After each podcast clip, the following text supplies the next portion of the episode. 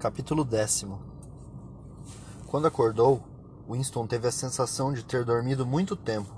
Porém, ao olhar para o relógio antiquado, verificou que eram apenas oito e meia da noite. Era um capricho e nada mais, doce como um dia de abril, mas seu olhar azul de anil roubou para sempre a minha paz. Pelo jeito, a canção Piegas continuava fazendo sucesso. Ainda era ouvida em toda parte. Resistira à cantiga do ódio. Júlia acordou com a melodia. Espreguiçou-se deleitosamente e saiu da cama. Estou com fome, disse. Vamos fazer um pouco de café. Que droga! O fogareiro apagou e a água está fria. Pegou o fogareiro e deu uma chacoalhada. Acabou o querosene. O velho Charrington deve ter um pouco para nos emprestar. O gozado é que eu tinha certeza de que estava cheio. Vou me vestir, acrescentou ela. Parece que esfriou. Winston também se levantou e vestiu-se. A voz cantarolava, incansável. Dizem que o tempo tudo cura, e que no fim sempre se esquece, mas risos e choros até parece que a vida passa e eles perduram. Afivelando o cinto do macacão, ele se aproximou da janela. O sol, pelo jeito, se escondera atrás das casas. Seus raios já não brilhavam no quintal. As lajes estavam molhadas, como se alguém tivesse acabado de lavá-las. E Winston teve a impressão de que o céu também fora lavado. Tão fresco e claro era o azul entre as coifas das chaminés. A mulher, incansável, marchava de um lado para o outro, entupindo e desentupindo a boca com pregadores, cantarolando e emudecendo, pendurando fraldas, infinitas fraldas. Winston ficou pensando se ela seria uma lavadeira profissional ou simplesmente a escrava de vinte ou trinta netos. Agora Júlia estava a seu lado. Juntos, olhavam com uma espécie de fascínio para a figura robusta lá embaixo. Ao observá-la em sua pose característica, braços grossos erguidos para alcançar o varal, nádegas protuberantes lembrando as ancas de uma égua, Winston percebeu pela primeira vez que a mulher era bonita. Nunca lhe ocorrera que o corpo de uma mulher de cinquenta anos, de dimensões assustadoras devido à maternidade, um corpo que o trabalho tornara rijo e grosseiro e que acabara adquirindo a textura vulgar de um nabo, um nabo maduro demais, pudesse ser bonito. Mas assim era, e afinal de contas, refletiu ele, por que não haveria de ser? Aquele corpo sólido, sem contornos, semelhante a um bloco de granito, e a pele vermelha e áspera estavam para o corpo da garota como as bagas das roseiras bravas estavam para as rosas. Mas por que a fruta devia ser considerada inferior à flor? Ela é bonita, murmurou ele. Deve ter no mínimo um metro de quadril, disse Júlia. É um estilo próprio de beleza, tornou Winston. Ele enlaçou a cintura esguia de Júlia, em que seu braço dava a volta sem dificuldade. Do quadril ao joelho, o corpo dela estava encostado no seu. Seus corpos não produziram nenhuma criança. Era algo que jamais poderiam fazer. Só poderiam transmitir o segredo passando-o de boca em boca, de cérebro para cérebro. A mulher lá embaixo não tinha cérebro, pois tinha apenas dois braços fortes, um coração afetuoso e um ventre fértil. Quantos filhos teria tido? Uns quinze, tranquilamente. Tivera seu momento de florescimento, um ano talvez, em que desabrochara como uma rosa selvagem. Depois, inchara de repente, como uma fruta fertilizada, tornando-se compacta, vermelha e áspera, e a partir daí sua vida passara a ser lavar, esfregar, serzir, cozinhar, varrer, lustrar, remendar, esfregar, lavar. Primeiro para os filhos, depois para os netos, ao longo de trinta anos, sem interrupção. Passado todo esse tempo, ela continuava cantarolando. A, rever... a refer... reverência mística que Winston lhe dedicava fundia-se, de certa maneira, ao aspecto do, seu... do céu claro e sem nuvens, que por trás das coifas das chaminés se estendia por distâncias intermináveis. Era confuso pensar que o céu era o mesmo para todos, na Eurásia e na Lestásia, assim como ali. E as pessoas que viviam debaixo do céu também eram muito semelhantes. Em toda parte, no mundo inteiro, centenas de milhões de pessoas exatamente como aquela mulher. Pessoas que ignoravam a existência umas das outras, isoladas por muros de ódio e mentiras, e todavia praticamente iguais. Pessoas que não tinham aprendido a pensar, mas que acumulavam em seus corações, ventres e músculos a força que um dia subverteria o mundo. Se é que há esperança, a esperança está nos proletas. Sem ter lido o livro até o fim, Winston sabia que aquela devia ser a mensagem definitiva de Goldstein. O futuro pertencia aos proletas. E porventura ele podia ter certeza de que, quando chegasse a hora deles, o mundo erigido pelos proletas não seria para ele, Winston Smith, tão hostil quanto o mundo do partido? Sim, porque seria no mínimo um mundo mentalmente são. Onde há igualdade, pode haver sanidade mental. Mas cedo ou mais tarde aconteceria. A força se transformaria em consciência. Os proletas eram imortais. Não havia como duvidar disso diante daquela figura destemida no quintal. Algum dia eles despertariam. E, enquanto não despertassem, mesmo que o processo levasse mil anos, sobreviveriam a todas as adversidades, como passarinhos, transmitindo de um corpo para o outro a vitalidade que o partido não compartilhava e que não conseguia aniquilar. Você se lembra, disse ele, do sabiá que cantou para nós naquele primeiro dia na orla do bosque? Ele não estava cantando para nós, disse Júlia. Estava cantando pelo prazer de cantar. Não, nem isso, estava só cantando. Os passarinhos cantavam, os proletas cantavam, o partido não cantava. No mundo inteiro, em Londres e em Nova York, na África e no Brasil e nas regiões misteriosas e proibidas que ficavam além das fronteiras, nas ruas de Paris e em Berlim, nos vilarejos da interminável estepe russa, nos bazares da China e no Japão, em toda parte via-se a mesma figura sólida e indomável, tornada descomunal pelo trabalho e pela maternidade, enfadando-se do nascimento à morte e ainda assim cantando.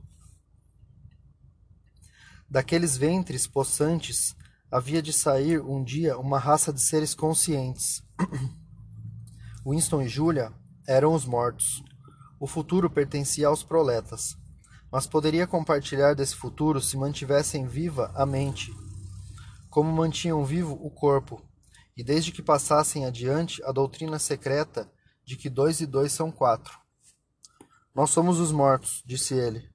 Nós somos os mortos, repetiu obediente Júlia. Vocês são os mortos, disse atrás deles uma voz truculenta. Saltaram, um para cada lado. As entranhas de Winston pareciam ter virado gelo. Ele via o branco se espalhando em volta da íris, dos olhos de Júlia.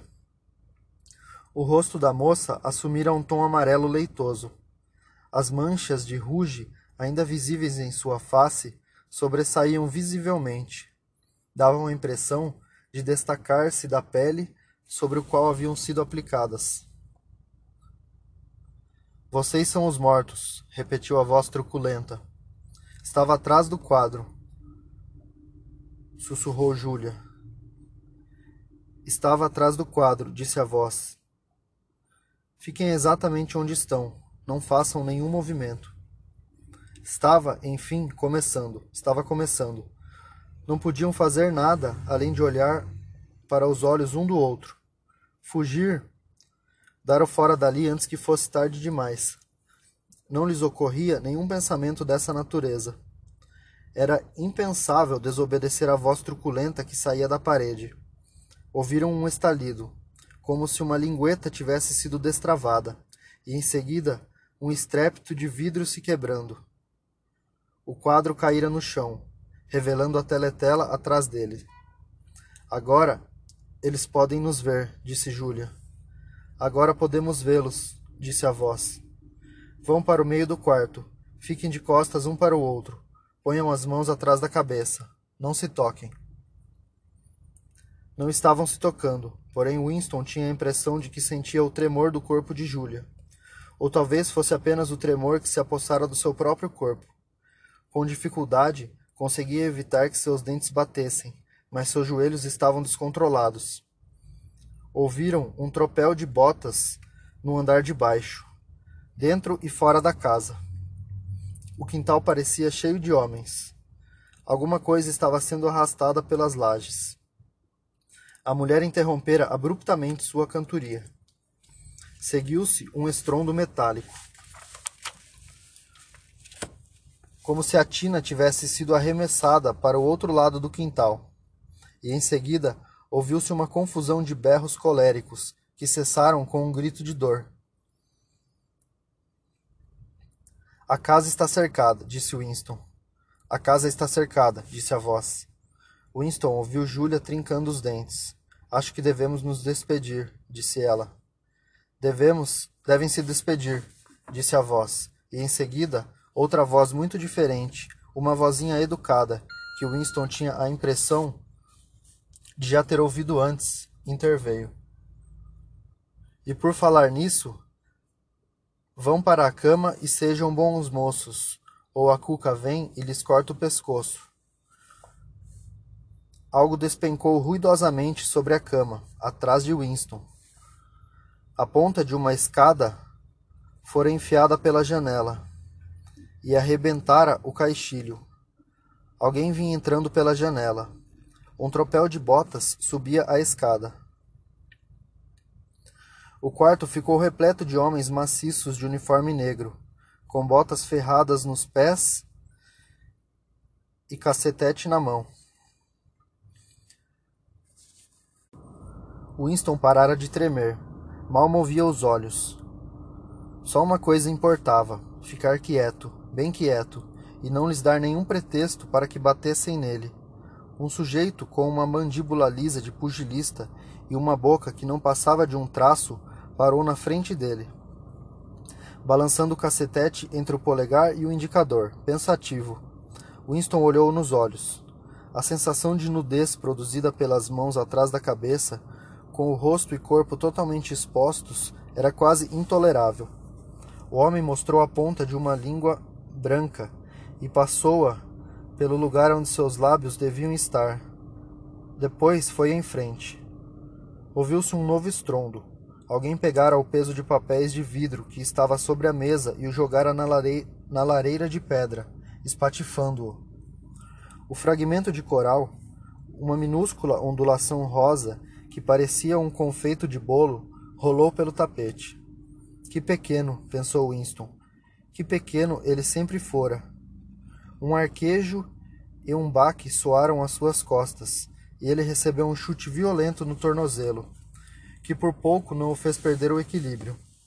Um dos homens desferira um murro no, plexo, no suplexo solar de Júlia, fazendo-a dobrar-se ao meio como uma régua de bolso. Ela rolava pelo chão, tentando recuperar o fôlego. Winston não ousava virar a cabeça nem um milímetro, porém, às vezes, o rosto lívido e ofegante da jovem entrava em seu campo de visão. Mesmo apavorado como estava, era como se pudesse sentir a dor em seu próprio corpo, a dor terrível que, apesar de tudo, era menos urgente que o esforço para conseguir respirar. Winston sabia como era aquilo. A dor medonha, atroz, que estava lá o tempo todo, mas que ainda não podia ser plenamente sentida, porque antes de tudo era preciso voltar a respirar. Nesse momento, dois dos homens ergueram-na pelos joelhos e pelos ombros e a levaram embora do quarto como um saco. Winston viu de relance o rosto de Julia voltado para baixo, amarelo e contorcido, de olhos fechados, e ainda exibindo as manchas de ruge nas duas bochechas, e aquela foi a última vez que a viu. Permaneceu completamente imóvel. Ninguém erguera a mão para ele por enquanto. Pensamentos que se formavam por vontade própria, mas que pareciam completamente desinteressantes, começaram a passar-lhe pela cabeça. Será que haviam apanhado o Sr. Charrington? pensou. O que teriam feito à mulher do quintal? Percebeu que precisava urinar com urgência e ficou um pouco surpreso, pois fazia somente duas ou três horas que urinara. Notou que o relógio que ficava sobre a borda da lareira marcava nove horas, mas parecia tão claro. A luz já não devia estar declinando. Às vinte e uma horas de uma noite de agosto? Seria possível que ele e Júlia tivessem se enganado sobre a hora? Que tivessem dormido a noite inteira e apenas que eram vinte que eram vinte e trinta, quando na realidade que tivessem dormido a noite inteira e pensado que eram vinte e trinta, quando na realidade já eram oito e meia da manhã seguinte, mas não levou o pensamento adiante. Não era um pensamento interessante. Ouviu-se um novo passo, dessa vez mais leve, na entrada. O Sr. Charrington entrou no aposento. De repente, o comportamento dos homens de uniforme negro tornou-se mais, cor mais cortês. Algo também se modificara na aparência do Sr. Charrington.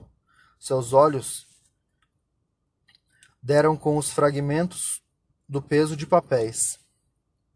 Recolham esses cacos, disse ríspido. Um homem se curvou para obedecer. O sotaque Cockney desaparecera. De repente, Winston compreendeu de quem era a voz que ouvira momentos antes na teletela. O Sr. Charrington continuava envergando seu velho paletó de veludo, porém seu cabelo, antes quase branco, se tornara preto. Além disso, já não usava óculos. Lançou um olhar rápido e severo para Winston como verificando sua identidade. Depois não prestou mais atenção nele. Ainda era possível reconhecê-lo, porém não era mais a mesma pessoa. Seu corpo se endireitara, parecia ter ficado maior. Seu rosto só passara por alterações ínfimas, mas o resultado era uma transformação completa. As sobrancelhas pretas estavam menos bastas. As rugas tinham sumido.